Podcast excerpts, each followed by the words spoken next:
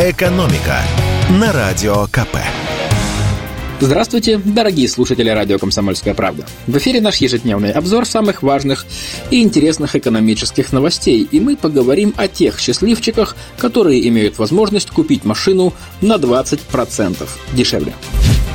Чем больше россиян имеют право на льготный автокредит, тем лучше. Так решили в правительстве и собираются расширить программы льготного автокредитования. Об этом сообщил глава Минпромторга вице-премьер Денис Мантуров. Напомню, сейчас автомобиль с господдержкой могут купить несколько категорий льготников. Это семьи, где есть хотя бы один ребенок, россияне, у которых раньше не было машины в собственности, медицинские работники из государственных организаций системы здравоохранения, работники государственных и муниципальных образовательных учреждений, а также те, кто покупает машину по системе Trade-in.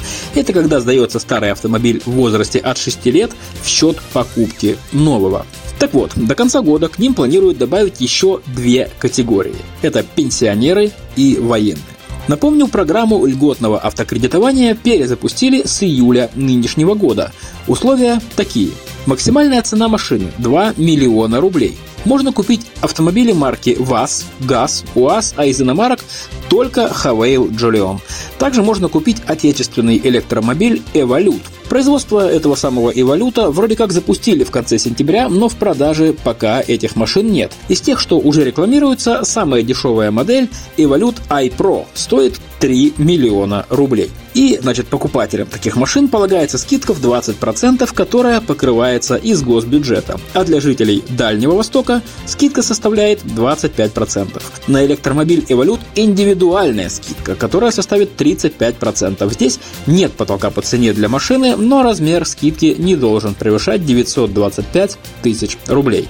Кстати, сроков окончания работы программы льготного автокредитования пока нет. Она будет действовать, пока не кончатся выделенные на нее 9 миллиардов 700 миллионов рублей. На начало октября не освоили и половину бюджета. Всего потрачено чуть больше 4 миллиардов рублей. Продан за это время 22 тысячи машин, а ведь планировалось, что льготные кредиты помогут выпустить около 80 тысяч автомобилей. Ну, что делать? Такие сейчас времена, и народ почему-то не торопится покупать покупать новые машины. Всего же за 9 месяцев нынешнего года в России продано около полумиллиона новых легковых автомобилей, что почти на 60% меньше, чем за тот же период прошлого года. Но есть и чуть-чуть позитива. Самый большой спад был в мае, и с того момента продажи понемногу восстанавливаются. И в конце выпуска у меня к вам дело на 100 рублей. Новая 100-рублевка застряла по пути к кассам. С этого года в обращение должны поступить рублевые купюры с новым дизайном. Первой должна была стать 100-рублевка. На ней изображены Спасская башня, парк Зарядье, Останкинская башня и другие достопримечательности Москвы, а также Ржевский мемориал советскому солдату. О том, что ее запускают в оборот, Центробанка читался в середине лета, но вышла заминка. Дело в том, что банки действительно получили тестовые партии новых купюр для настройки оборудования. И тут возникла проблема. Из-за санкций на многие модели банкоматов не удалось поставить обновление, которое которая позволяет идентифицировать новую 100-рублевку, а поиск обходных путей занимает время. В итоге в кассы банков новые купюры так и не попали, и отгружать следующие партии Центробанк прекратил. Как пояснили нам в пресс-службе Центробанка, в обращение банкноты будут поступать по мере готовности банковской инфраструктуры. Иными словами, когда нужные программы все-таки удастся установить обходным путем, и бездушный банкомат научится таки понимать, что вот эта вот оранжевая бумажка является настоящей 100-рублевкой, а не билетом банка приколов. Как подсчитали в Ассоциации банков России, пока лишь 20% банкоматов способны принимать обновленные 100-рублевки. Но есть и передовики. В некоторых крупных банках готовность банкоматов составляет до 95%.